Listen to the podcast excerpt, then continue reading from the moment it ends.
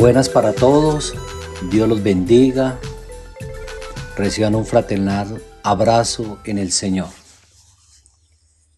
El día de hoy vamos a hablar sobre esa raíz de amargura que no permita tener gozo y paz en nuestro ser.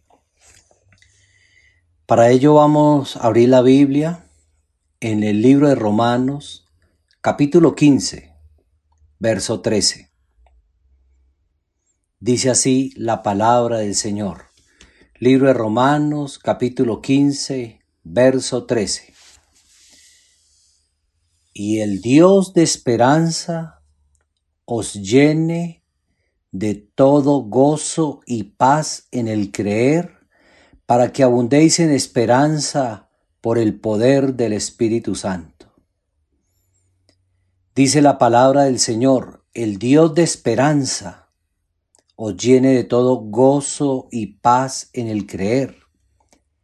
Este Dios del cual estamos hablando, el Dios que narra la Biblia, es un Dios de esperanza, que nos enseña a ser positivo, a confiar en Él, a saber que algo, algo bueno tiene que pasar cuando uno conoce a ese Dios de la Biblia, a ese Dios de Abraham, de Isaac, de Jacob, a ese Dios Padre nuestro, Señor Jesucristo.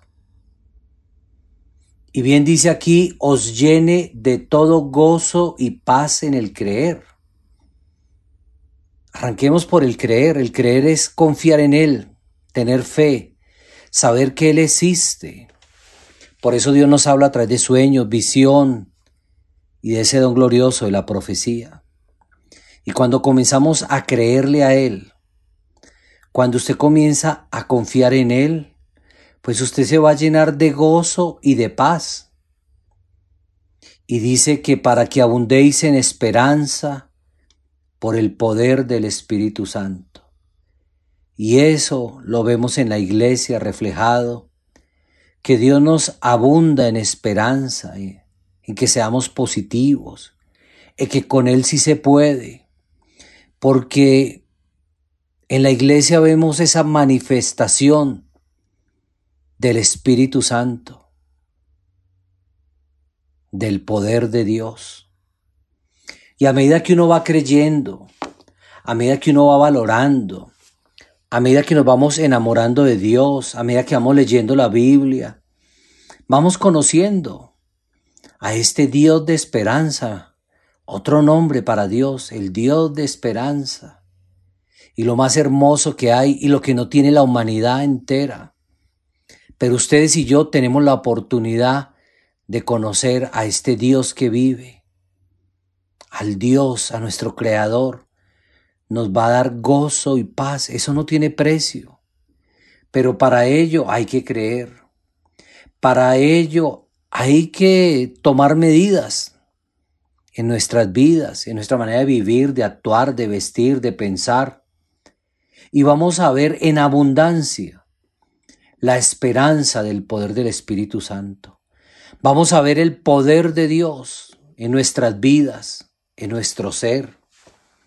Bien dice, por eso a medida que vamos conociendo lo de Dios, a medida que ustedes y yo hemos tenido la oportunidad de saber que Dios sí habla, que Dios sí vive, que Dios sí existe, dice en Hebreos capítulo 12, verso 12, dice la palabra del Señor. Por lo cual, levantad las manos caídas y las rodillas paralizadas. Estoy leyendo en Hebreos capítulo 12, verso 12. Dice que por lo cual levantad las manos caídas y las rodillas paralizadas. ¿Qué significa esto? Que un hombre que una mujer que conoce al Dios viviente, a este Dios que es esperanza, a este Dios que nos promete y nos consiente. Y vuelvo y repito, y nos habla a través de sueños, visiones, profecía. a este Dios que da experiencias únicas y verdaderas, no podemos, como dice aquí la Biblia, bajar las manos, porque dice levantar las manos caídas. ¿Qué significa? Que hay mucho creyente que tiene las manos caídas y las rodillas paralizadas, o sea, están derrotados. como que se ahogan en un vaso de agua por todas las dificultades que viven, por todas las situaciones que viven. Más hoy en día con este flagelo que está viviendo la humanidad, con este COVID-19, el cual ha hecho muchos estragos a nivel psíquico, muchos estragos a nivel físico, a nivel económico pero donde vemos cómo un hombre o una mujer que conoce que Dios vive, que Dios habla, que Dios le ha hecho promesas, ¿por qué baja la guardia? ¿Por qué se siente derrotado? ¿Por qué no tiene esperanza? ¿Por qué no tiene gozo? ¿Por qué no tiene paz? ¿Por qué no duerme tranquilo? ¿Por qué tiene las rodillas paralizadas? si nosotros todos tenemos que ser como soldados de nuestro Señor. Un soldado bien lo describe en la Biblia cuando habla de la armadura de Dios, tiene un escudo, tiene una espada. Entonces un soldado tiene que, para protegerse, tiene que tener ese escudo en alto. Para protegerse de quién? De los dardos del enemigo. O sea, del diablo. El diablo constantemente está mandando pensamientos. Quiere verlo destruido. Y cuando las personas bajan sus manos, como que las arrastran y quedan paralizados, recuerde que la Biblia también habla que el diablo anda como león rugiente. Y si uno se paraliza ante ese león rugiente, puede destruirlo, puede acabarlo. Y por eso, qué tristeza que va pasando el tiempo y en vez de que ese gozo y esa paz abunde en nuestros corazones, por el contrario, muchos se sienten derrotados, como olvidados. Por eso invito a los oyentes a que tengamos más fe, más confianza en este Dios que vive, en este Dios que narra la Biblia, para que no se paralicen sus rodillas, o sea, usted pueda caminar. Usted pueda tener sus manos en alto para protegerse. La espada, la palabra de Dios en su mano. Y sepa ante, ante cualquier adversidad que viva a nivel emocional, a nivel físico, a nivel económico, saber que con Dios vamos a salir adelante. Pero para ello, mire un requisito fundamental en el verso 13 dice, y haced sendas derechas para vuestros pies. O sea, ¿yo cómo hago para recibir y que este Dios sea de esperanza, para no perder el gozo y la paz? ¿Cómo hago? Tengo que hacer sendas derechas para nuestros pies. Quiere decir que usted conoce un camino, un evangelio, una doctrina. Dios quiere que usted se mantenga derecho en esa en esa doctrina, en ese evangelio, que usted no se desvíe ni a izquierda ni a derecha, sino que siempre tenga un norte. Y el norte es el camino de Dios, el agradar a Dios. Dice, para que lo cojo no se salga del camino, sino que sea sanado. Pero este cojo significa un cojo espiritual. Significa que tiene un pie en lo de Dios, queriendo agradar a Dios, pero otro pie tal vez en el mundo. Y dice la Biblia que el mundo es como un fango, o sea, como una tierra que si usted la pisa se puede hundir. Entonces, dice que para que lo cojo no se salga del camino, sino que sea sanado. Los invito, creyentes, oyentes, a que pídale a Dios que lo sane de esa cojera espiritual que usted permanezca firme, con la esperanza que con Dios va a salir adelante, que con Dios lo va a sacar de cualquier dificultad, por, por más imposible que usted vea. Pero ahí donde actúa este Dios que tenemos, este Dios que habla, este Dios que vive, este Dios que nos está ofreciendo la vida eterna. Este Dios quiere sanarlo, pero cada uno de nosotros elegimos en nuestro libro albedrío si quiero andar en ese camino firme que es el Evangelio, la doctrina, no bajar la guardia, no tener las rodillas paralizadas. Dice en el verso 14 de Hebreos 12, seguid la paz con todos. Oigan, los que les gusta contender, pelear con todo el mundo. Yo no me dejo de nadie. Así el Dios de esperanza es muy difícil que lo llene de gozo y de paz. Porque este Dios quiere que usted tenga paz con todo el mundo, que ame a Dios sobre todas las cosas.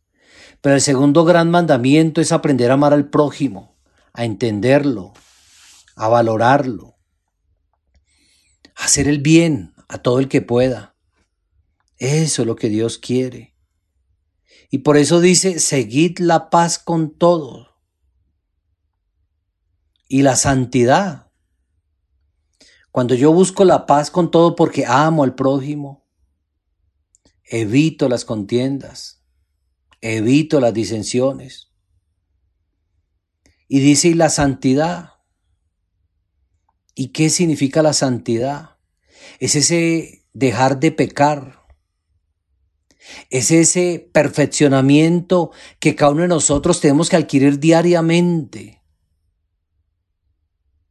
Es seguir esas sendas derechas para nuestros pies. Así se adquiere santidad. Yo sé que cuando uno conoce los caminos de Dios, llegamos llenos de concupiscencias o sea, desagradando a Dios en muchas cosas. Pero Dios nos va enseñando su camino, su doctrina, y nos enseña el bien y el mal. Y cada uno decide si quiere hacer el bien, si quiere olvidar ese viejo hombre, apartarse de esa carnalidad en que vivía, de esa mundanalidad, y deja el pecado, porque deja las iras, las contiendas, las disensiones, la idolatría, el chisme, celos, iras, contiendas, disensiones, bueno, orgías, drogadicción, malas palabras, bueno, ¿y cuántos pecados más? A medida que usted va dejando uno por, e, por uno de esos debilidades que tenías, de esas concupiscencias. Entonces se perfecciona en ello. Y el conjunto de perfecciones da santidad. ¿Qué premio tiene ello? Dice, sin la cual nadie verá al Señor. Y ese es el premio que tenemos. Que a medida que creamos en Él, a medida que valoremos lo de Él, entonces, y busque la perfección, esa perfección de que es voy a dejar las borracheras, me perfeccioné, dejé las borracheras, voy a dejar la envidia, dejo la envidia, voy a dejar el chisme, dejo el chisme, voy a dejar las iras, dejo las iras. Ese conjunto me da santidad, dice, sin la cual nadie verá al Señor. Y resulta ser que cuando vamos adquiriendo esa santidad, cuando procuro seguir la paz con todos, porque estoy haciendo sendas derechas para mis pies. Ese Dios de esperanza nos va a llenar de gozo y de paz. Y veremos al Señor en todo lo que actuemos. Y cuando usted le ore, cuando usted le pida favores a Dios, seguramente Dios le responderá. Porque este Dios no está lejos está muy cerca, ahí, al lado de cada uno de nosotros. Y este Dios quiere bendecirnos. Y este Dios quiere llenarnos de Él. Y quiere consentirnos. Y hacer que nos sintamos ese especial tesoro en sus manos. Y así sabrá usted que qué bendición es conocer al Dios vivo, a este Dios poderoso. Dice en el verso 15, mira bien, no sea que alguno deje de alcanzar la gracia de Dios. Mire lo que está diciendo aquí, que miremos bien, no sea que alguno deje de alcanzar la gracia de Dios. ¿Y qué es la gracia de Dios?